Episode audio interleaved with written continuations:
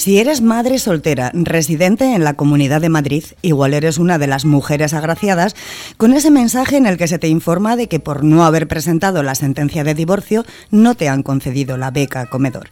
Y si resides en Francia, quizás seas una o uno de esos desafortunados o desafortunadas que sufren la peor plaga de chinches desde los años 50 del siglo pasado. Dos noticias de las que se digieren mejor si estás tomando un café con un pincho, pero hoy también lo tendrías un poco más complicado aquí. Hoy, miércoles 4 de octubre, primera jornada de huelga de los trabajadores de la hostelería vizcaína. Aquí comienza Cafetería, una hora de radio por delante en la que nuestros tertulianos debatirán hoy sobre el interés que tres navieras americanas muestran por el puerto de Guecho, del concurso de preguntas en euskera de la aplicación Gurot, del inicio de la nueva edición del Festival Internacional de Teatro en Santurchi y del caso de un porteador pakistaní que gracias a la solidaridad de un amigo y un montañero ha podido viajar a Bilbao para que le operen varios dedos congelados. Pero antes, como cada día, la predicción del tiempo para las siguientes horas. Egunon. Egunon, arrancamos el día con abundante nubosidad baja, pero poco a poco durante la mañana irá disminuyendo la nubosidad. De cara a la tarde se irán abriendo claros amplios. Soplará el viento del este y del nordeste y las temperaturas diurnas volverán a subir. Hoy las máximas rondarán los 24-25 grados. Resumiendo, la nubosidad irá menos progresivamente. Por la tarde predominará el ambiente soleado y las temperaturas máximas subirán un par de grados o tres. El jueves jornada estable y soleada. Empezaremos el día con brumas y algunas nieblas matinales y ambiente fresco, pero poco a poco se irá imponiendo el ambiente soleado. El cielo se verá azul con algunas nubes altas finas. El viento será suave con predominio del sur por la mañana y luego por la tarde entrará la brisa. Y las temperaturas máximas volverán a subir con valores en torno a los 26-27 grados. Por tanto, después de un par de días de transición vuelve el tiempo veraniego.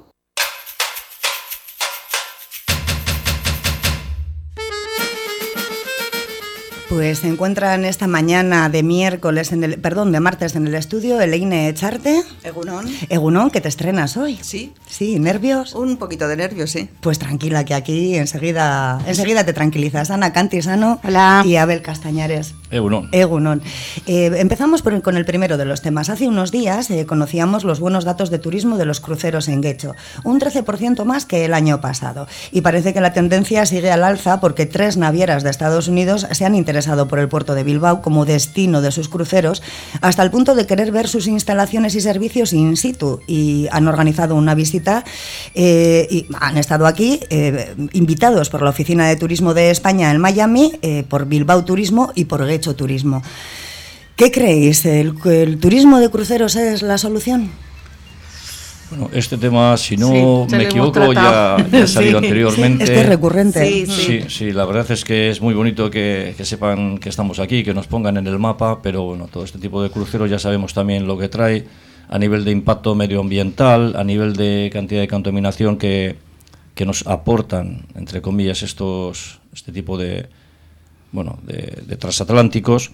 Y luego el tema de- del turismo también. El turismo, pues bienvenido sea, pero cuando ya es masivo, eh, tampoco, no sé hasta qué punto nos interesa convertirnos en, ciudades turísticas y que en un futuro, pues cuando eso no exista, pues no, sé, no sepamos dónde agarrarnos. Sí, la otra vez cuando habíamos tratado el tema, sí nos habíamos referido un poco más al, al impacto ambiental ¿no? que puede traer eso, pero lo, en en- por otro lado, el, el impacto económico a favor que puede tener que puede tener para el pueblo. Entonces, Tampoco tiene mucho, ¿eh? Tuvimos a, a, a Miquel Bildo solo, edil de H. Bildu de Guecho, y decía que, claro, que el turismo de, de cruceros realmente tienes muchos turistas, pero de la misma manera que tienes, algunos no se bajan del barco, otros se marchan directamente a Bilbao, pero en Mira, Guecho yo poco como, para, ¿eh? como yo trabajo en Guecho, ya saben, y, y sí que tenemos, porque por ejemplo, cuando llega un barco, nosotros yo trabajo en un lugar que vende tarjetas SIMS y esas cosas, sí que notamos que ha llegado un barco porque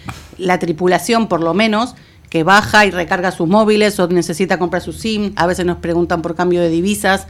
Así que por, por lo que yo veo en donde yo trabajo, sí que, sí que se mueve. A lo mejor no se mueve justo ahí en el puerto, porque la gente prefería ver el Guggenheim que quedarse ahí pero no sé, habría que hablar con, con los hosteleros de más cerquita de, de donde paran los barcos. A mí, eh, yo he sido crucerista y sí, he sido crucerista. Eh, lo que más me horroriza, aparte de los temas que acabamos de tratar, es el concepto de la movilización de personas en masa, de entrar esas personas en masa dentro de una ciudad. Hace que, eh, al menos por mi parte, a nivel cultural, eh, se vaya siempre a los mismos sitios, que son grandes sitios eh, con gran presupuesto, y toda esa parte de infraestructura eh, cultural, de pequeñas galerías, pequeñas exposiciones o pequeños eh, eh, sitios donde se hace una oferta cultural diferente, quedan, queden totalmente apartados. Eh, vamos a traer aquí a la gente, va a ir al Guggenheim va a ir al Museo de Bellas Artes, va a ir a diferentes sitios, pero me da miedo ese apartar de la otra parte más minoritaria. Sí, bueno, para lo mejor la solución sería que si van a venir, hagan un city tour o hagan, ¿no? hagan algo para que cuando la gente baje se pueda se pueda aprovechar la parte local y no solo que vayan a, a Bilbao, sino decir, bueno, está el puerto viejo en, en, ¿no? en Guecho, en Algorta, con sus bares, con sus calles que son, ¿no? Está el puente, entonces a lo mejor sería que, ya que el consulado, no sé quién, que, o sea, que cuando, vale, ustedes van a venir, pero cuando bajen, la gente llévela a, a recorrer nuestras calles, no solo eso, como, como tú dices, que se vayan a ver solo el Guggenheim. A lo mejor sería plantear ese tema.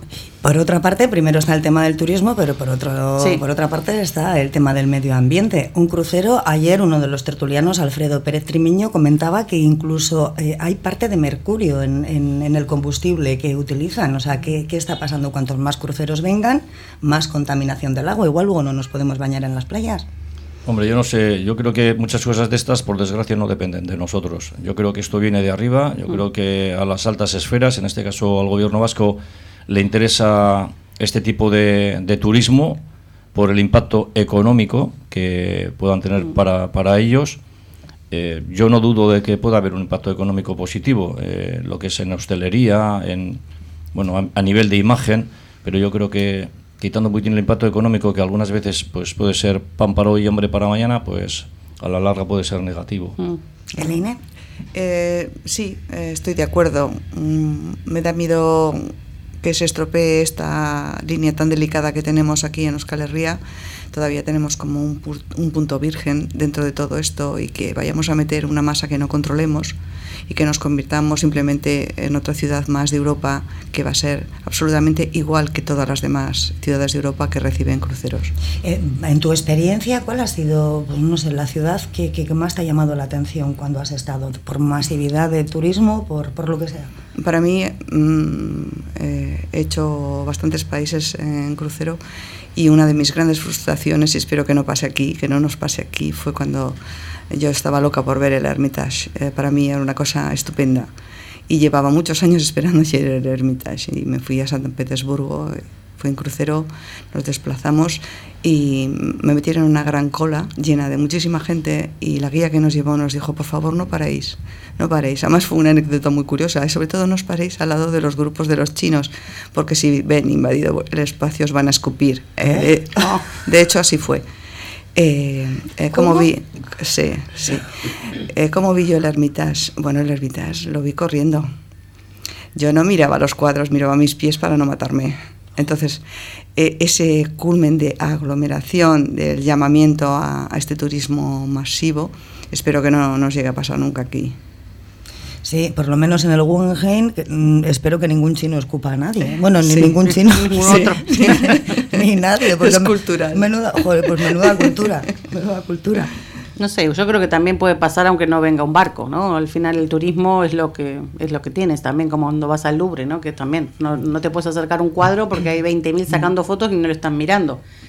Pero bueno, yo creo que también eso eh, habría que ver, aparte del- de lo que decíamos al principio, del, del impacto ecológico que va a tener, el gestionarlo de alguna manera que sirva, que sirva a la economía, que sirva al turismo y que no bajen eso de un barco 5.000 personas en un segundo.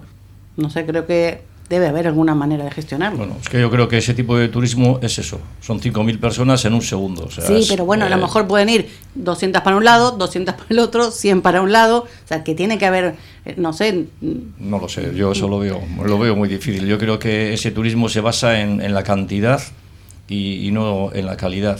Entonces, pues yo poco puedo aportar a, a lo, a lo que se ha comentado ahora aquí. Yo creo que a la larga, bueno, y a corto plazo también es negativo para lo que nosotros queremos que sea, pues eso, nuestro país. Pues vamos a cambiar de tema, pero vamos a continuar en Quecho para hablar del concurso de preguntas en euskera de la aplicación Gurot. Hasta el día 15 de octubre, los jóvenes guechotarras de 12 a 17 años pueden inscribirse para participar de forma individual en este concurso, que es similar al Trivial, pero en euskera. Está organizado por la Mesa de Coordinación de los Servicios de Euskera de los Ayuntamientos y Mancomunidades de Vizcaya. ¿Habíais oído hablar de él? No, yo de esta aplicación en concreto no, pero nosotros estamos, bueno, los compañeros, en este caso ya soy ex compañero, pero sigo estando dentro de la aplicación Egunian Bain, que es una aplicación también de, de preguntas a nivel bueno, geografía, cultura y bueno, y formas grupos, te picas un poquito. eh, algunas veces dices que bueno, el que pierda pi- paga la tortilla, pero bueno, no lo hemos hecho hasta ahora. Pero bueno, está muy bien. Eh, esta aplicación, bueno, yo creo que también puede estar muy bien. Me da un poco de pena que lo hayan reducido a 14, chavales, 16, a ¿verdad? chavales. No sé si igual es porque soy yo muy picón, pero yo creo No, a que lo mejor más tiene, que estar abierto para todo el mundo. Mm. Lo- Ahora, lo- no lo sé, igual eh, si preguntan tipo de cantantes de estos de rap, Claro. ahí voy a perder. Depende del tema, Fijo. porque si igual es más de historia, tú vas Sí, con sí, sí. ventaja y si va música moderna, ahí le ha- No, le hay ha chavales que tienen mucha cultura. Lo que pasa es que ya si nos metemos en, en estos grupos que berrean, pues igual yo ya no me, no me aclaro mucho. Sí, yo, yo tampoco, yo tampoco, Elaine. Sí, no sé, a mí yo, fíjate que cuando leía la noticia eh, yo estaba pensando en filosofía, o sea, o sea, quiero decir, me, eh, si esta franja de edad que es tan complicada, ¿no? Si somos capaces de, de que tengan la suficiente libertad para que hagan preguntas realmente interesantes, si de aquí sale el verbalizar esas inquietudes que ellos tienen y le dan cierta profundidad y, sirva para desarrollar eh, sentido crítico del individuo, para mí bienvenido sea. Espero que sea más eso que que no otras cosas más superficiales. Sí, yo también creo que, que es buena iniciativa y también lo que hablamos siempre, ¿no? De potenciar el idioma y de potenciar que sea, ¿no? Las costumbres y que, y que no sea solo eh, reggaetón y, y es Ah, bueno, más re- con mi mayor respeto al reggaetón. Bueno, ha sido un comentario, Ah, por, no, por ¿eh? decirlo, que seguramente no tendrá nada que ver, ¿eh? pero yo en general me alegré cuando, cuando lo leí. ¿eh? Dije, "Jo, mira qué bien, una aplicación para los chavales, para que utilicen el euskera y bueno, Sí. me pareció fenomenal. Sí, a lo mejor pueden hacer una aplicación, ¿no? Eso que, como dice Abel, para que sea por rango de edad, ¿no? Que si tú tienes tanta edad, eh, puedas competir, por decirlo de alguna manera, con los tuyos y los otros en otra edad. Pero para hacerlo para todas las edades creo que sería interesante. Los municipios se tienen que adherir a esta iniciativa. De hecho, se ha adherido Portugalete, que os parecería bien que lo hiciese. No, para mí genial. Sí. Por supuesto, sí, ahora que es todo por móvil, todo por. Mm. Creo que. Bueno, Portugalete, Santurce, Sestao, Sí, sí, no, Baracaldo, todos. todos. Sí, Sí, todos. sí, aparte que que sí. te lleva nada, un minuto. Es más, eh, cuanto más tiempo hagas en ese tipo de aplicación, menos puntos se dan, porque te suelen dar pues Mm. eh, el tiempo también que las respuestas que, que contestas y en el tiempo que lo has hecho. Si por ejemplo contestas eh, de 10 a 6 bien, pues puedes tener una puntuación, pero si encima lo has hecho rápido, o sea, está bien. Nada, tardas un minuto, minuto y medio en contestar. Está Y yo bien. creo que la última partida que has jugado has ganado, porque se te ha puesto cara de Sí, sí, recordar el triunfo. No, no lo sé. Ya se está picando, ya se está Sí, picando. Últimamente, Está pensando lo que va a últimamente hacer me, solía, fuera. me solía quejar mucho de que me ponían las preguntas más difíciles para mí. Sí, sí, se está, ahora sale y apenas sale y se pone, No, no. se pone a hacer uno. sí, Yo- a sí, ver, sí, yo sí. siempre gano porque soy el mejor, pero cuando pierdo es porque me ponen preguntas muy difíciles. Es- No ese, es el, ese es el Es resumen. porque no tenías un buen día. Ese es ¿no? el resumen. Está muy bien. En todo caso, lo que también me parece así de estas cosas un tanto ilusionante es que eh, los, los chavales tengan otras opciones cuando cogen el móvil. Dejan del videojuego violencia o meterse en páginas que no deberían meterse y tengan una puerta abierta para hacer una actividad más que desarrolle las sí. neuronas. Me parece importante. Sí que parece que los videojuegos siempre son otra cosa, ¿no? Pero esto realmente también es un juego y también les puede dar la oportunidad, pues sobre todo de adquirir vocabulario, ¿puede ser? Sí, yo, eso- yo con Sí, el trivial no he podido Sí, sí. nunca, ¿eh? O No, sea, no, eso, acierto de ni adquirir una. vocabulario y no Sí. sé cómo será. Supongo que si no responder correctamente o no te dará la respuesta si no es. Sí, algunas correcta veces viene un, un enlace a ¿no? Wikipedia Si no es- o claro. a lo que sea para que Eso. puedas acceder a ello y ver si, bueno, ampliar un poquito Eso, la, la noticia o los claro. conocimientos. Claro, está bien, porque entonces al final, aparte de la respuesta, ¿no? Viene saber de dónde viene eso y tal. Creo que está bien. Este tipo de aplicaciones también se podrían jugar en familia, ¿no? Sería una buena iniciativa que, que dejasen, en vez de chavales de, de- de 14 a 17 años, por familias. Bueno, ahí los grupos creo que los puedes hacer tú. De hecho, nosotros hacíamos los grupos, tú puedes hacer un grupo de amigos, puedes hacer un grupo de familia o un grupo de lo que quieras. Yo creo que ahí no, no habría problemas, no lo sé. O sea, apuntar, tú te apuntarías fijo, ¿verdad? Hombre, yo fi- ahí, ahí voy, vamos. Podemos Digo que tengo 12 podemos años hacer y un listo. grupo de la radio, si Sí, quieres. sin problema. Hacemos un grupo de la radio y a ver quién gana. Soy muy picón, ¿eh? A mí me vais diciendo las, las respuestas y yo las Sí. voy diciendo si queréis, ¿eh? porque en el trivial, vamos, soy pez, pero pez. O sea, pez es uno de esos juegos que a mí me maravilla que la gente sepa y conteste. Bueno, igual te sorprenderías si Sí. a ti misma y dirías, oye, no, no soy tan mala. Ya O me he hay- sorprendido. Hay, que probar. No, no, Se ha puesto a prueba hay que- ya. hay que probar, hay que probar. ya me he sorprendido. Bueno, igual hay que practicar más. Hay que hacer más y hay que practicar más. En la práctica está ahí el- la excelencia. Eleine. Que yo est- estoy encantada, pero yo preferiría jugar a ese que son títulos de películas y se hacen gestos, si no os importa. Bueno, pues nada, vamos a proponer alguna, alguna Pero ahí ya aplicación. no le hablamos en euskera, ahí ya estamos complicados con lo de los gestos. Claro, es que hay que añadirle la, Claro. la dificultad Claro. del euskera. Claro. Exactamente. Pero para, para potenciar el euskera es algo Sí. genial. Sí, sí, a mí me parece muy bueno, muy buena, Muy buena idea, muy buena sí. idea, sí, sí. Pues nada, animamos a Portugalete a que se Sí, adhiera a la bien. iniciativa el próximo año y vamos a hacer una pequeña pausa y enseguida volvemos aquí en Cafetería.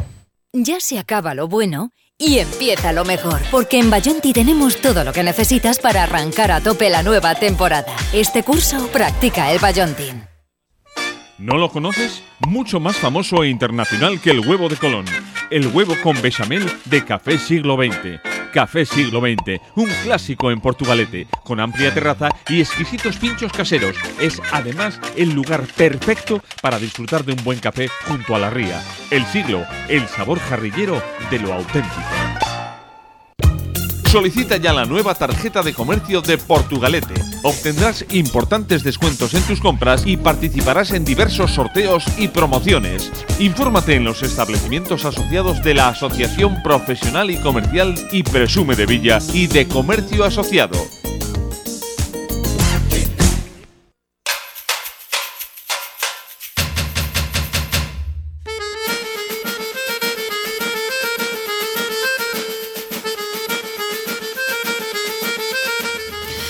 Pues ya estamos aquí de vuelta y vamos a continuar con un tema eh, Santurchierra, porque 21 eh, obras conforman el cartel de la cuadragésimo cuarta, he dicho bien, me ha costado, antes he entrenado porque se me trababa un poco a estas horas, edición del Festival Internacional de Teatro de Santurchi.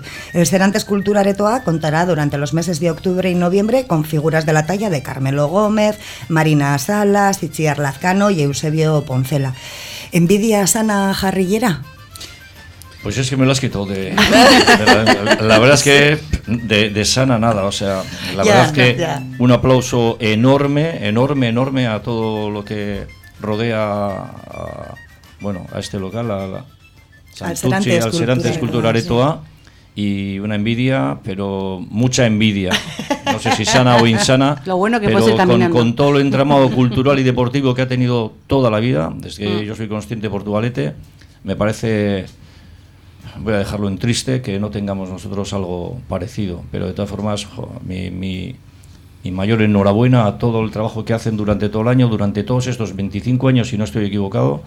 Y es una pena que en Portugalete no tengamos algo parecido. Sí, es lo que a veces comentamos, ¿no? Que se le da mucho mucho bombo así al deporte y otras cosas y la cultura parece que a veces queda como en segundo plano, ¿no? Como este el teatro, el cine, la música y creo que es bueno, es increíble y que esté aquí, ¿no? Que, que no te tengas que ir a otra ciudad y que bueno, sí, para mí también, pero bueno es eso que podemos ir caminando y a ver si vamos.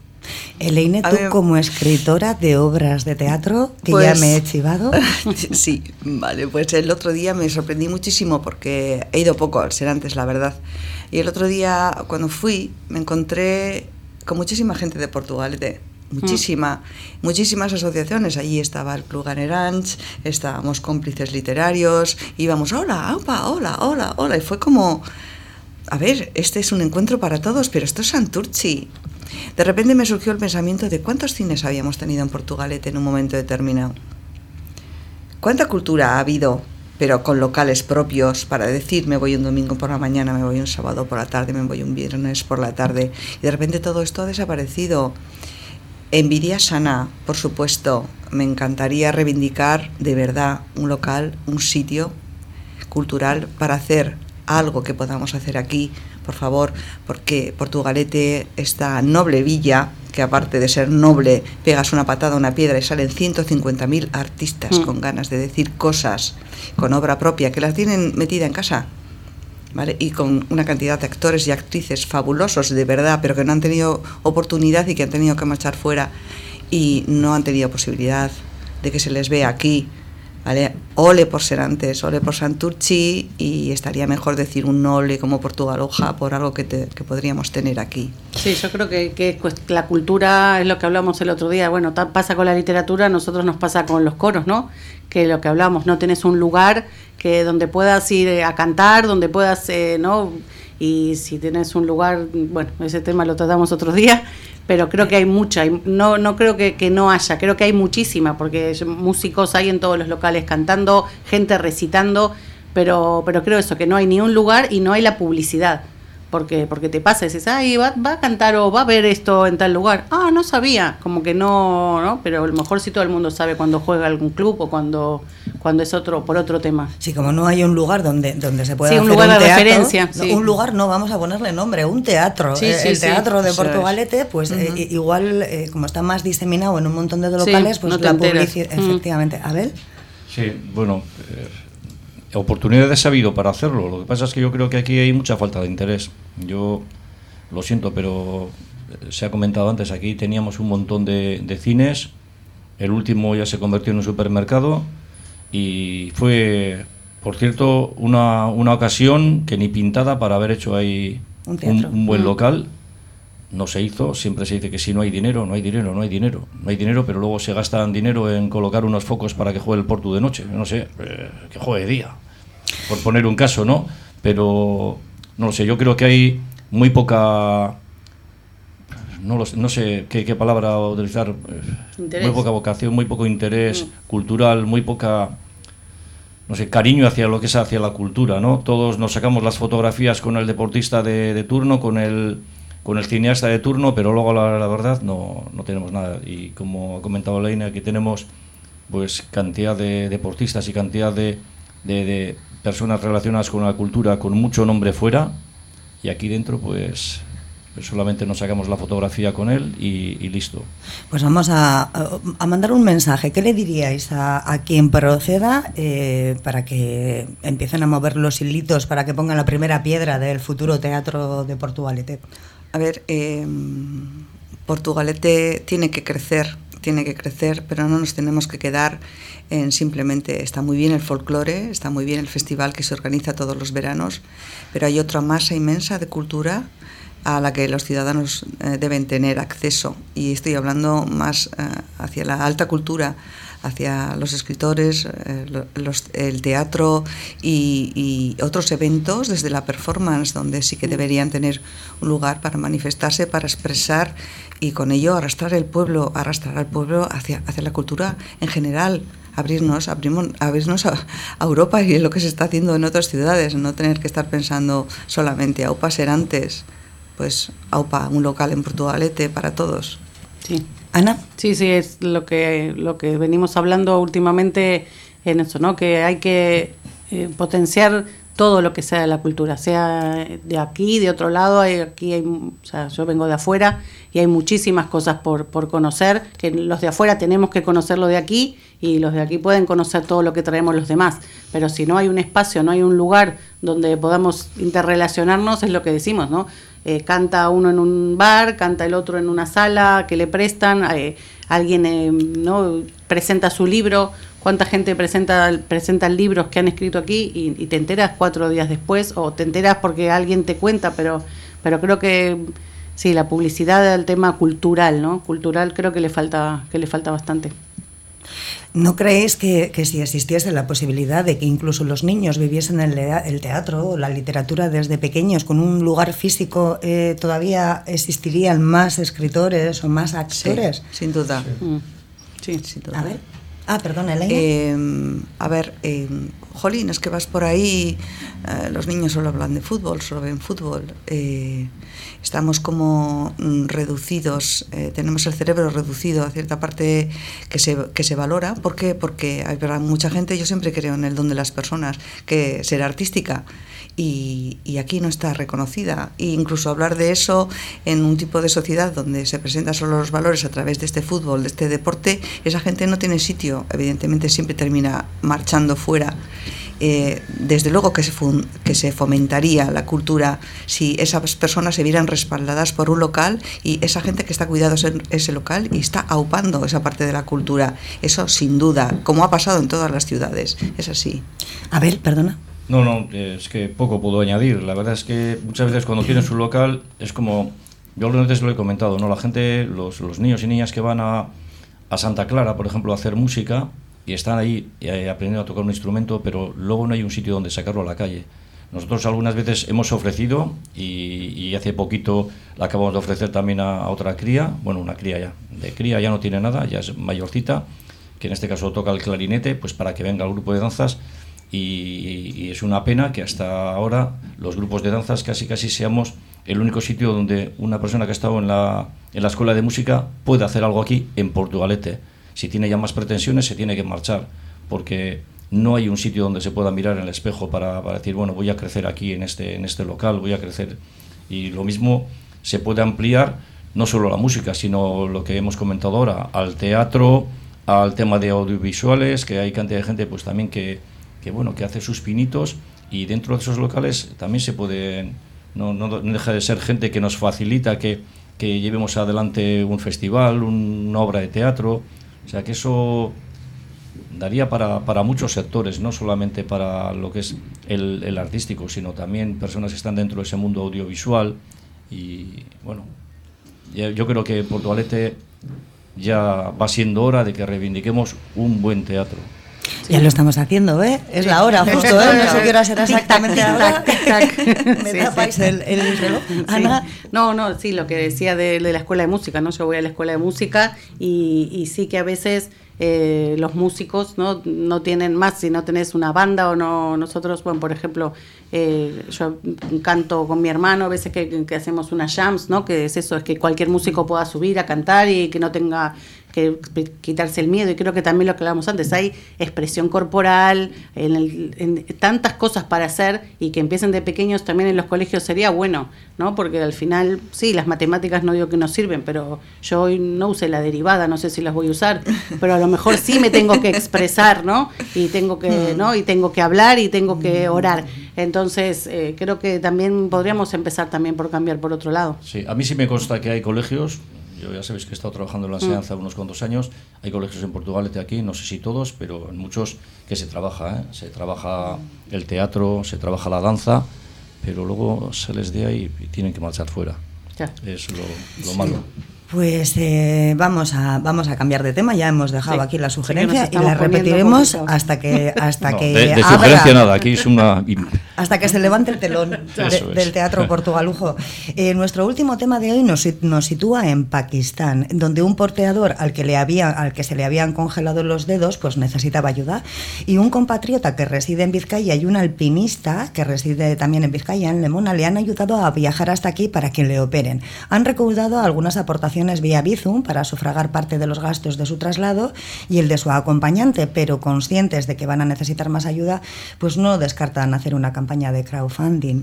Abel, bueno, yo con esto de que estoy dentro del mundo del deporte parece que, bueno, es algo recurrente, pero bueno, eh, yo creo que, a ver, no sé cómo decirlo, eh, vamos muchas veces a muchos sitios turísticos, en este caso a el turismo de montaña, y les pedimos muchas cosas a todo este tipo de personas, a estos porteadores, sobre todo ya gente que tiene nivel, y yo esto lo veo como una forma como de devolverles un poquito, tanto culturalmente como económicamente, un poquitín. Cuando tú vas allí, el servicio que ellos te prestan, pues si tú puedes hacer algo por ellos, me parece perfecto. Yo en concreto, yo creo que este Alex Chicón, que ha sido, me imagino, un poquitín el impulsor de, de, esta, de esta acción, me parece una persona humanamente terrible, o sea, una persona encantadora y yo creo que, bueno, me parece una buena, una buena acción. también me ha llamado la atención de que la preocupación de este hombre es que le arregle los dedos para trabajar. Cuando muchas Sí, veces, cuando nos pasa sí. algo de esto aquí en Mm. otro tipo de sociedades, estamos a ver cómo hacemos para que nos para que nos dé la invalidez para no trabajar. Esta persona lo que quiere hacer es trabajar. Trabajar. Y la noticia de por sí es un poco curiosa, ¿no? Lo que esta persona lo que quiere es trabajar. Y no sé, me parece fenomenal. Ana. Sí, eso de- vamos a dejarlo lo- de- para otro tema, lo de invalidez, pero para otro día. Sí, a mí me dio mucho respeto también cuando leí eso porque es algo que yo no haría, ¿no? Pero eh, te- estar ahí eh, eh, con, con todas esas eh, cosas adversas, ¿no? Y que cosas que le pasan a tu cuerpo que, que no son como naturales, por decirlo de alguna manera, y chapo por, por, ¿no? por haberlo traído y, y poder, poder mm, restituirle todo y eso, y que puedas volver a trabajar y volver a hacer su vida normal, que es lo que quiere. Es bonito, ¿no? Que porque los familiares de este de este hombre en Pakistán le pidieron ayuda a su compatriota Sí. aquí en Vizcaya y es bonito, ¿no? Que tener amigos y que esa amistad pase de un continente a otro y, y que pueda llegar a solucionar. Mm. Sí que por, por estar también, mm, ser deportista, estar metida en el, en el Ranch, eh, conozco mucha gente que crea unos lazos de, de hermandad profunda con la gente con la que está en la montaña, alta montaña, viviendo situaciones que son realmente difíciles. Eh, en poco tiempo que están con ellos, crean unos vínculos de- mm, como si fuera un hermano próximo de todos los días. Entiendo que el sufrimiento de estas personas no nos deja, no nos deja eh, al margen, ¿no? Y, y estos, estos gestos, que ojalá fueran los de muchos, igual que hemos visto fotógrafos eh, haciendo fotografías del hambre con esos niños, ¿os acordáis de aquella foto terrible de aquel gran depredador al lado, aquel niño indefenso eh, sentado, aquella imagen horrible, y eh, que el fotógrafo no- tenga que coger a ese niño y, y- y lo llevo, ¿no? Somos humanos, somos, somos personas. Eh, bienvenidos todos los Alex Chic- Chicón y que haya muchísimos más. Abel, comentabas antes que, que tiene que ser eh, una sensación horrible la de la congelación, que tú no has llegado a sentir eso porque no has subido a un 8000 nunca, pero que sí has sentido ese frío en los dedos que empieza a dar un poquito de miedito, ¿no? Bueno, sí, he sentido ese frío en los, Bueno, en dedos, los dedos y un poco más también porque me, me- me rescataron también en, en el mar también con una hipotermia terrible, todas las piernas arrugadas. Ah. Pero bueno, ahí, ahí la verdad es que ahí no, no sientes dolor, simplemente se quedan como si te quedaras dormido. Pero sí, alguna vez que he tenido alguna pequeña incursión, lo que es en, en zonas de, de mucho frío de- o de nieve, yo no, no podía casi soportar el, el tener los dedos así que no, que no lo sientes. Entonces, estoy hablando de 2.000, de 3.000 metros de altitud. No digo nada a los que están a 8.000. Yo es que los venero. Y digo, "Puf, vaya, para mí son superhombres. El poder hacer eso ya implica un- una capacidad de, no sé, de, de sufrimiento. Me imagino también que han sido personas que, como muchas veces suelo decir, han empezado haciendo el Serantes y luego el Pagasar y luego el es, Gorbea, que no, es. que no han pasado de 0 a 100. Yo, por ejemplo, entreno a Sí. chicos y me dijo, ¿cómo se puede saltar pértiga? ¿Cómo pueden subir hasta arriba? Hombre, primero empiezas saltando unos 50 y luego ya pasan a 2, a 3, a 4, pero es todo algo progresivo, ¿no? Pero de todas formas yo admiro a toda esta gente que hacen cosas tan, tan, tan extraordinarias. Os admiro. Y luego volviendo al tema de Alex Chicón, pues yo creo que Leine lo ha, lo ha comentado muy bien. Cuando vamos a, a ciertos sitios del mundo nos tratan como si fuéramos su familia.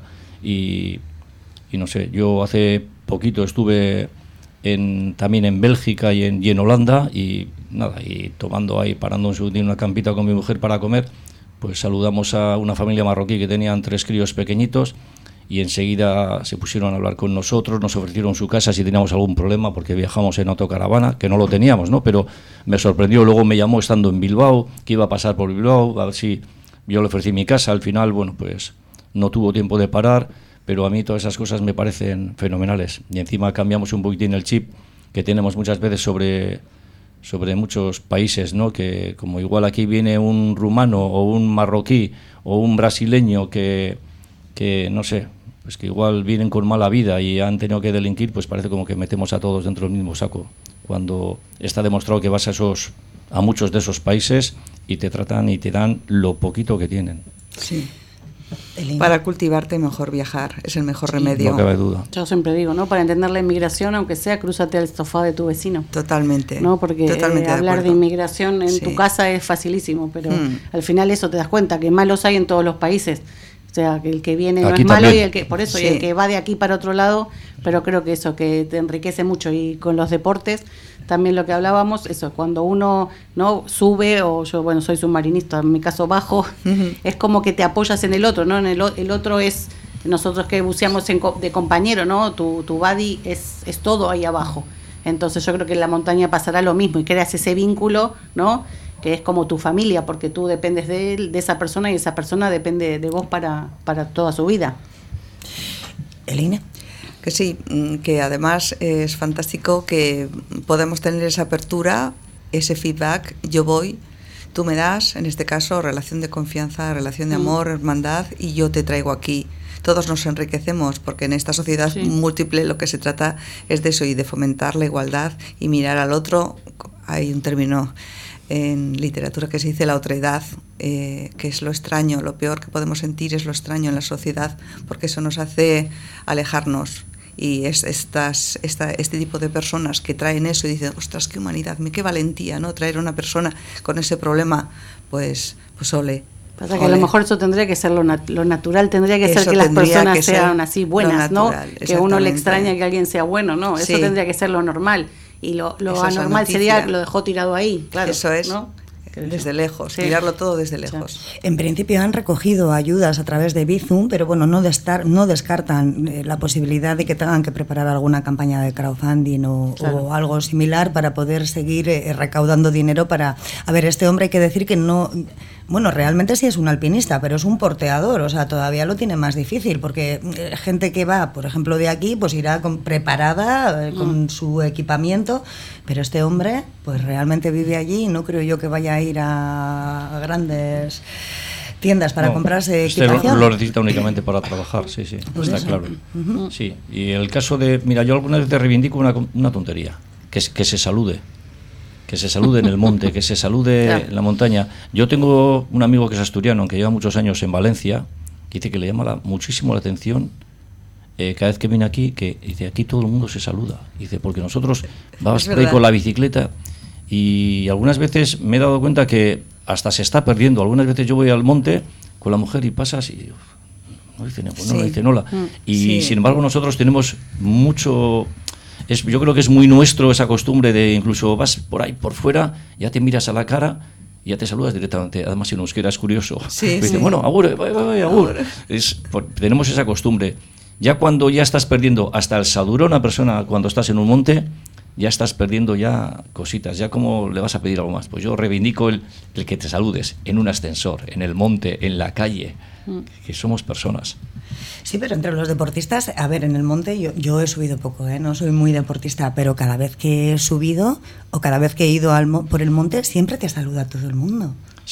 es como en un pueblito. Dice, ¿tú de quién eres? Hola, hasta luego. Sí, sí, pero, como que es de todos. pero te digo, yo tengo amigos de fuera que les llama la atención. Dice, es que allí todo el mundo saludáis. Vais en la bicicleta, os crucéis con la bicicleta con otro y, opa, y les llamaba la atención eso.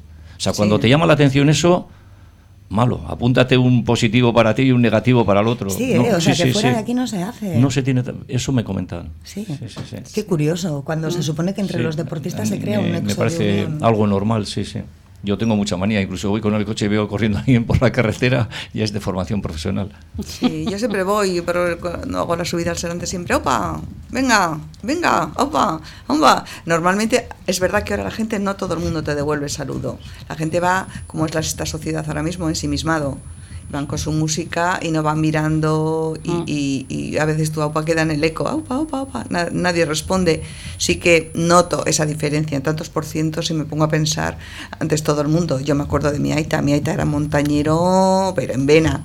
Y, bueno, lo de los saludos era, era increíble, ibas con él, y, pero como si estaba a, 200 metros, ¡aupa! ¡aupa! El otro levantaba la mano y te da una sensación tan buena cuando el otro te devuelve la mirada y, te responde al saludo. Te, te, sientes bien, ¿verdad? Te, sientes como parte de un es todo. Es que esa energía que se genera es compartir compartir. Sí, como parte como que te da fuerza, ¿no? aupa, venga, que tú subes, que yo bajo, venga, que se puede. ¿no? Oye, qué bien, ¿no? Es como, e, ese aupa mm. lleva implícito mm. mucho más significantes que el mero hecho de sí, aupa. no es solo saludar. Sí, vamos también a reivindicar esto, ¿eh? Sí, lo, lo, el saludo, le decimos, venga, tenemos, tenemos el teatro, el saludo. ¿Qué tal? Bien.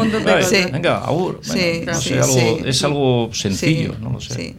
Sencillo, pero a veces parece lo más sencillo es lo más complicado. Sí. No sé. Yo hace poquito entré en un ascensor, entró, agachó la cabeza y dije, le saludo solo por fastidiar, porque estoy a decir, Egunon.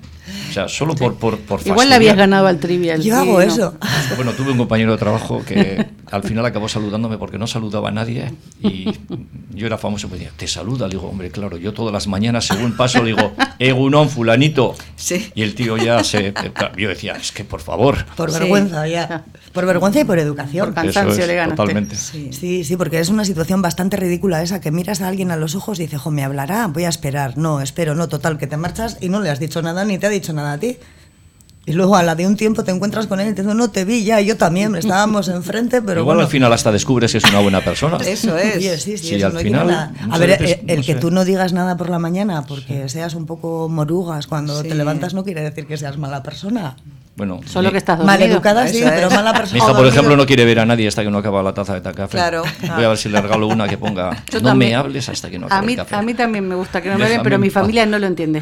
No, No, hay- hay- hay mucha No hay gente, ¿eh? caso Vente que a lo- mi casa, no Ana, que yo te entiendan, no hay entendería. caso, no, no hay caso. Que lo Pareceríamos entiendan, autistas. Me, Sí. me, me habla y hablan como fuerte. Para mí, ellos Sí. dicen que hablan Sí. bien, normal, pero para mí es fuerte. Sí. Y eso- Yo el otro día tuve una experiencia, es la primera vez que me pasa, íbamos haciendo nórdica por el Videgorri y yo estaba dando clase a unas amigas, íbamos y de verdad, íbamos dos amigas pegadas a un lado y tenía espacio suficiente, un corredor que venía de frente. Yo también en el Videgorri voy diciendo, opa, y si ves que viene el crío pequeño sudándola, dices, venga, ¿sabes aquello? Animando a tope, ¿no? Y veo al típico cachitas que viene pa, pa, pa, pa, corriendo delante. Y le digo a mi amigo a Ana, le digo, uy, mira, mira, mira qué majo, hazte un poquitín aquí al lado. Y viene y, y vamos las dos como media sonrisa para decir el opa y dice él, ¿te aparto o qué? Oh, Ah, digo, qué feo. Ya que no digan nada está bien, pero Sí, esto no. Te aparto, pero luego nos lo encontramos de vuelta y las dos nos apartamos en fila y le sonríemos y le sonreímos como diciendo, estás perdonado de verdad, ¿eh? porque haciendo deporte y estas cosas no, esto no procede, ¿no? Y él sonrió. O sea que a veces con nuestra actitud también cambiamos otras cosas, ¿no? Sí, o empeoramos. o empeoramos. a, lo, a lo mejor eso de ida era muy temprano y de vuelta ya era un poquito más tarde Ay, y se había, se había despertado. Ya, de todas formas, ese es como lo eliminamos del club del running. Totalmente. No, no, está, está, está fuera. Siempre te lo Es- tienes que encontrar a la vuelta. A la ida no. A Tiene, la que hacer, ida- tiene que hacer un cursillo de adaptación para volver Total. a entrar otra vez. O que salga un poquito más tarde, así ya está de mejor humor cuando va también. Eso es. O que pueda ir a- al teatro todos los fines de Eso. semana, que eso mejora Eh, muchísimo el humor. ánimo, el ánimo. Aparte que es extraño, porque la gente cuando vamos por ahí corriendo, lo digo porque lo hago todos los días, no- normalmente es que nos saludamos todos. Sí. A mí me saluda mucha gente que van estas bicicletas súper caras que, y Ah, yo voy sí. con mi bicicleta de, de 400 euros y digo, qué majos, me ven ahí con el casco y pensarán que hasta soy bueno y todo. Bueno, pues nos hemos quedado sin tiempo. Beleine Echarte, ¿qué tal? ¿Tu primer día? Pues muy bien, fantástico. Sí, ¿verdad? Ana Cantisano y Abel Castañares. Y enseguida volvemos con la No. entrevista de, del Nosotros día. también bien. A vosotros no os pregunto porque No, no, no, ha soy sido, una, ha sido un placer escucharle a la Inés. la soy verdad, ¿eh? una maleducada, de, las que no soporta la gente antes de tomar el quinto café de la mañana. Es muy temprano todavía. Volvemos con, con nuestro compañero Paco Gandoy, que entrevista a Miguel Ángel López Villar, alcalde de Trapagarán. En Fast Copy lo nuestro es la papelería y la copistería, además de la impresión 3D personalizada. Por eso llevamos ofreciéndote nuestros servicios desde 2013 en Portugalete, Peñota, junto al Colegio Santa María, en la calle Hermanos de la Instrucción Cristiana 4. Fast Copy en Portugalete, Peñota. Urrun, heltzeko. Nondik hasi? Zatoz, aekara. Zure bide lagun izan nahi dugu. Eman. Euskara hurbil, zu urrun heltzeko. Zatoz, aekara. En Ortuella Talleres El Gallo, especialistas en medición de humos, sistemas antipolución y frenómetro para la ITV. Disponen del software de diagnóstico más avanzado del mercado y todo el mantenimiento y reparación de tu vehículo se lo toman muy en serio. Talleres El Gallo, en el Polígono Granada, Pabellón 10, Ortuella. Teléfono 946353711. Recuerda, si al volante no quieres un payo, Talleres El Gallo, de la red Taller 21. Los clientes de Pinturas El Abra confían en sus trabajos verticales, sus barnizados y lacados, en sus empapelados precisos o en las pinturas decorativas que aplican con profesionalidad. Pinturas El Abra es garantía, experiencia y calidad desde hace más de 100 años. Confíales tu presupuesto en el 608-971-234. Y si lo prefieres, visítales en la calle Julio Gutiérrez Lumbreras 7, Portugalete. Te atenderán de forma personalizada. Busca sus trabajos en las redes sociales. Hogar se merece Pinturas El Abra. El área de empleo del Ayuntamiento de Trapagarán pone en marcha un plan para contratar a menores de 30 años. Los contratos van a tener una duración de 12 meses a jornada completa y van a comenzar en noviembre. Van a apoyar tareas de formación, promoción del emprendimiento y van a ayudar a la eliminación de la brecha digital, entre otras tareas. Para hablar de este plan de empleo y algunas cuestiones más municipales, hablamos ya con el alcalde Miguel Ángel Gómez Díaz. Alcalde, buenos días. Buenos días, Eguardión. Bueno, una, una iniciativa que siempre es una buena noticia.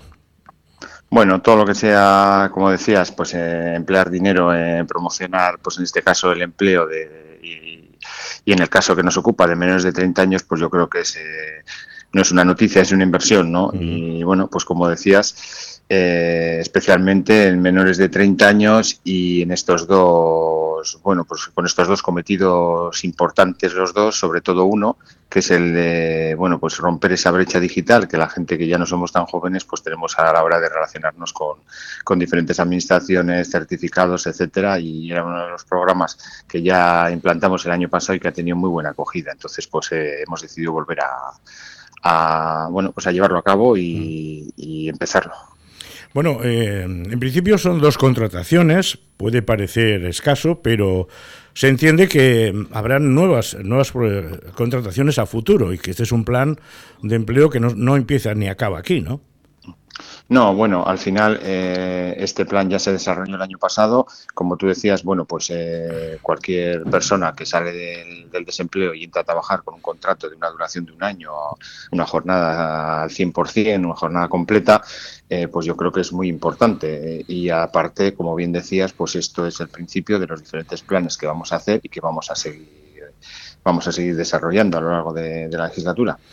Es una contratación que, en la que debe apuntarse eh, para acceder a esta, a esta oferta de, de trabajo que eh, desarrolla el Ayuntamiento de Trápaga, que eh, tiene un plazo disponible de presentación. La gente que esté sí. interesada del 2 al 9 de octubre, ¿verdad?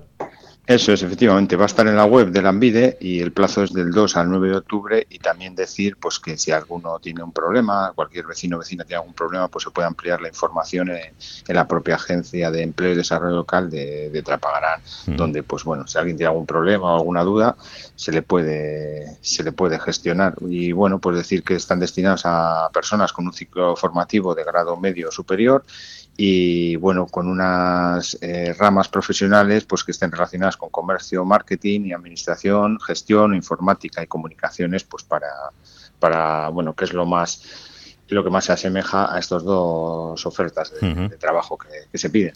O sea, esos serían los perfiles eh, que en estos momentos necesita el ayuntamiento para quizás un refuerzo, ¿no, alcalde? ¿Algún refuerzo en alguna de las áreas de, del sí, municipio? Bueno eh, como, como, decíamos, o como has dicho tú, una persona eh, está relacionado con, con, temas específicos en formación en TICS, en promoción mm. del emprendimiento, búsqueda de empleo, bueno, pues para reforzar eh, la Agencia de Desarrollo Local, ayudando a las múltiples acciones que se hacen, y luego el otro, pues que estaría ubicado físicamente en, en donde está la cabina de Vizcaibus, donde está la, la, la OMIC del municipio, y allí hay otra, bueno, pues otro otra mesa donde se sentaría esta persona y que, como te decía, pues a la hora de reclamaciones, eh, certificados digitales, uh -huh. obtención de, de, todo tipo de, de chartelas, eh, bueno, pues asociaciones que, que, tienen que gestionar una ayuda y que, bueno, pues al final tienen que pedir múltiples eh, permisos vía digital, eh, con Diputación, Hacienda, uh -huh. etcétera, pues eh, ha tenido muy buena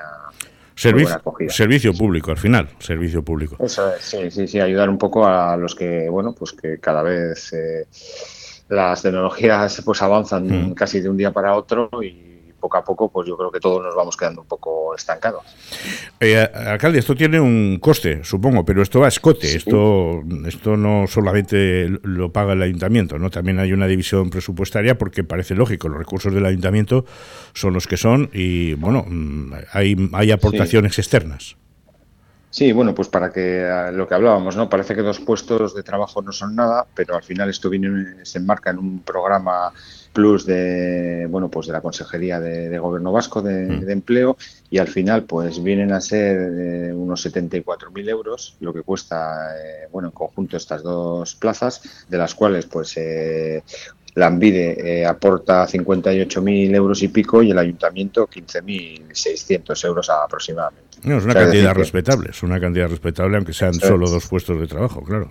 Claro, que al final dos puestos al 100%, eh, bueno, pues eh, eh, bien remunerados y bueno, pues con, no sé, con, toda con todas las garantías, pues al final pues nos vamos a casi 74.000 euros de coste. Pero bueno, yo creo que lo importante es lo que hablamos antes, sacar a, a cuantas más personas de, del tema de desempleo y bueno, que se puedan formar en algo que se les dé experiencia para futuros trabajos y además si aprovechamos eso para cerrar el círculo y que se forman, les da experiencia, pueden optar a trabajos similares o, o, de otro tipo y además están desarrollando una labor pues que es una labor buena para el municipio, pues una labor que bueno, pues que tiene un interés general y social y que beneficia pues a los vecinos y a las vecinas, ¿no? A cualquiera que pasamos por allí, pues para hacer una reclamación, eh, bueno, pues gestionar un billete de avión, etcétera, cualquier tipo de, cosa que puede parecer muy sencillo, pero que si nadie te lo explica antes, pues todos tenemos nuestros pequeños problemas. Exacto, está, está muy bien que los ayuntamientos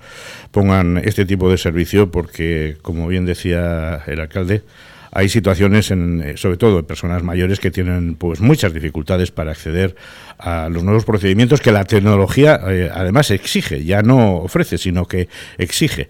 Bueno, pero esto significa que el, que el ayuntamiento no está parado, a pesar de que algunos, algunos ah, hablan de parálisis. Lo digo, alcalde, porque eh, de momento, mm, en fin, no se ha conformado un pacto de gobierno en el ayuntamiento desde las pasadas elecciones locales donde el Partido Socialista de Euskadi PSOE mm, se alzaba con la alcaldía, con seis concejales, no se ha llegado todavía a ningún acuerdo con ningún partido. En principio parecía que el acuerdo con el Partido Nacionalista Vasco estaba más que, mm, más que servido, eh, estuvo ahí ah, muy caliente hasta que de repente eh, alguien pone el freno de mano y ese, ese pacto eh, se paraliza. Mm, pero el ayuntamiento no lo está, no está paralizado. Bueno, al final esto suele, suele suceder que el que habla de paralización, pues bueno, al final yo creo que ellos son los que más paralizan, ¿no? El ayuntamiento nosotros estamos trabajando con normalidad, haciendo y desarrollando cosas. Lo que pasa que sí que es bueno, yo creo que pues para un ayuntamiento tener una estabilidad que te permita avanzar con más rapidez y bueno, y no que el ayuntamiento le esté llevando pues bueno, dos o tres personas, sino que haya un equipo de gobierno donde pues eh, bueno pues se puedan distribuir las tareas y eso lo único que hace es beneficiar a, pues al conjunto de los vecinos y vecinas.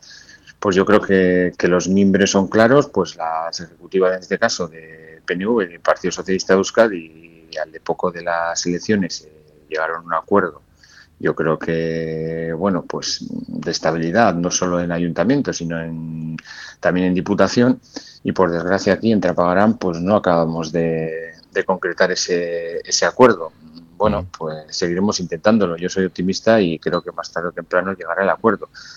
Un, eh, pacto, un pacto que funcionó ya en la legislatura anterior con, con, una cierta normalidad. El Partido Socialista de Euskadi tuvo en, en el Ayuntamiento de Traba dos concejales, por lo tanto una forma de gobierno mm, pues equilibrada, con sus más y sus menos, como debe ser, pero ahora parece que eh, Ainhoa Santesteban, eh, cabeza de lista del Partido Nacionalista Vasco en, en Trápaga, no está facilitando eh, este acuerdo.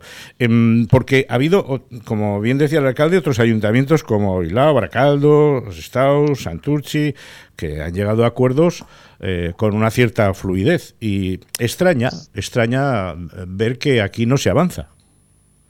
Bueno, yo lo que lo que te venía comentando, ¿no? Efectivamente, yo creo que sitios más complicados y con bastante más, más áreas, más complejidad, se ha llegado a acuerdos rápidamente Eh, yo sinceramente te decía que tengo la conciencia tranquila porque yo creo que he ofrecido más de lo que debería, más de lo que nos ofrecieron ellos a nosotros. Y, pero claro, llega un momento pues que cada uno tiene que poner el límite donde él cree que, un acuerdo es bueno, que un acuerdo creo que es bueno cuando ninguna de las dos partes pues está completamente satisfecha, ¿no? Yo hay cosas que no me gustaría haber dejado en este caso a la oposición o al Partido Nacionalista Vasco y ellos hay cosas que quisieran tener. Entonces, eh, en esa dinámica estamos. Eh, lo que te puedo decir es que la última oferta yo se la hice el sábado, yo creo que este sábado, no, el sábado pasado, y aún no han contestado.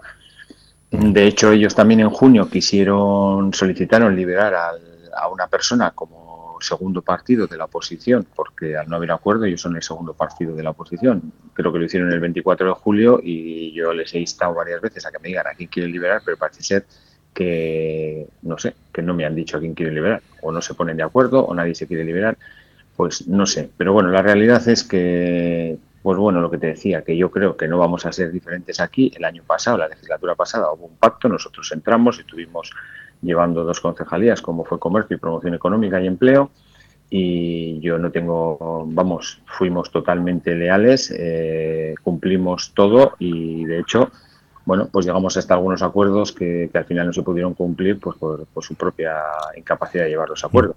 Entonces, espero que pues más tarde o más temprano lleguemos a un acuerdo. Lo ideal es que cuanto antes mejor y que empiece a funcionar el ayuntamiento al 100%. ¿Qué, ¿Quiere decir esto que no está funcionando? Pues no, no quiere decir eso. Lo que pasa es que hay ciertas cosas pues que se tienen que llevar a pleno, etcétera, y que lo normal es eh, tener una bueno pues una estabilidad y hmm. Bueno y una estabilidad sobre todo institucional para sacar cosas que muchas de ellas no son políticas, que son de del día a día de comer. El otro día llevamos al Pleno unas modificaciones presupuestarias eh, que toda la oposición votó en contra. Incluso, por ejemplo, pues había algún partido como Podemos que la comisión informativa donde se dictaminó votó a favor y luego el día del pleno votó en contra. Pero que eran unas modificaciones, por ejemplo, presupuestarias eh, que no eran políticas. No es que el alcalde le esté indicando a nadie, es que los servicios técnicos de intervención te dicen pues que hay algunas partidas que se van a agotar y hay que hacer esas modificaciones para dotarlas y que vaya todo bien. El funcionamiento habitual del ayuntamiento, en definitiva. Eso es, pero, además son partidas, pues como, mm, no sé, la subida que se produjo del 2,5%, que hoy creo que ya viene otra noticia, que se va a subir un 0,50 adicional a los trabajadores, pues claro, nosotros tenemos unos presupuestos del 2022 prorrogados en el 23, que ya está próximo a acabar, y se ha hecho esa subida, pero claro, en esa partida hay una cantidad que se va a ver superada, ¿por qué? Pues porque se ha producido la subida, entonces eso habrá que que, coger y si viene alguna subida también volver a repercutirlo en los trabajadores. Entonces votaron en contra de eso, votaron en contra de actualizar partidas de luz, etcétera. Entonces, pues eh, si al final no puede sacar eso, hmm. pues habrá que bueno, pues habrá que, cada uno tendrá que explicar eh, por qué no se va a poder subir. La responsabilidad de cada uno quedará remarcada. Claro. Porque además esta falta de acuerdo al alcalde conlleva que no se repartan áreas municipales, ¿no? Que, que, no se designen mm. concejales liberados, que, en fin. No, bueno, eh, eh, a fecha de hoy está liberado el alcalde, que es una obligación en municipios de más de 5.000 habitantes, y, otras dos, y otras dos personas que están liberadas con el sueldo del 2019, pues para poder llevar un poco el día a día del ayuntamiento. Pero bueno, tampoco es... Pero no es suficiente. Yo creo lo más edificante para un ayuntamiento pues con 12.000 habitantes y más de 16 millones de euros de presupuesto. Es decir, no tres personas no pueden llevar el ayuntamiento. Y además, lo que te decía, ¿no? Pues esa inestabilidad que, lo único que produce son retrasos. Eh, y bueno, y, y, no, y no perjudican al alcalde, sino que perjudican a la ciudadanía y. Pues que cada uno tome nota de sus responsabilidades y esperemos que haya un acuerdo, porque Bildu también se ha ofrecido en este en este aspecto, ¿no? A la gobernabilidad. Lo que pasa que, bueno, la propuesta tiene... Eh, Bildu sí, Bildu pues también la legislatura pasada quería explorar acuerdos, pero bueno, de hecho nosotros, pues, el Partido Socialista es un partido serio y formal y cumplimos los acuerdos. Entonces, si nosotros hemos llegado a un acuerdo con otra formación política, pues, pues yo creo que, es el momento de, cumplir esos acuerdos, como se están haciendo, ya te digo, la inmensa mayoría de todos los municipios y, y, en el nivel de diputación y llevarlos a cabo. Bueno, por cierto, Bildu, que hace tres legislaturas pactó con el PNV para quitarnos a nosotros habiendo ganado la alcaldía. Mm. mm. que, que, tampoco aquí cada uno hace su juego y nos parece estupendo, ¿no? Y, al final, pues... Eh, todos los partidos políticos están abiertos a negociar todos con todos, pero, pero bueno, el caso es curioso de Bildu cuando habiendo ganado el Partido Socialista hace 12 años, nos quitó la, la, la alcaldía negociando con, con, el PNV. Poco tiempo después ya querían quitar al PNV, pues por bueno, pues porque no estaban de acuerdo, etcétera. Han tenido multitud de crisis, los gastos del alcalde anterior, etcétera, etcétera. Aquí lo importante es que los ciudadanos tengan la, la, la, gobernabilidad del ayuntamiento y que la estabilidad sea, sea realidad. Pues alcalde, que todo, que todo vaya como, como se prevé, ¿no? Y al final se pueda dar una buena noticia a los para que tengan, tengan la seguridad de que tienen un gobierno estable y que, y que las cuestiones, sus, sus cuestiones, las cosas de los, de los ciudadanos van funcionando día a día. Gracias por estar con Pues- nosotros esta, esta mañana. Un saludo. Bueno, gracias a vosotros y esperemos que sea así. Venga, agur. Agur.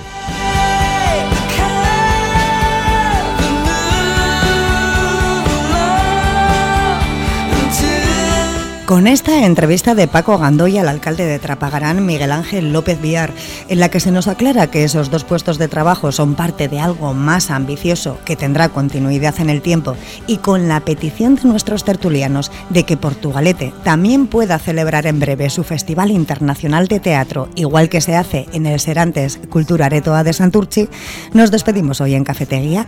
Pasa un muy buen día y disfruta mucho de nuestra programación aquí en Portu Radio en el 105.7 en la radio de aquí mismo.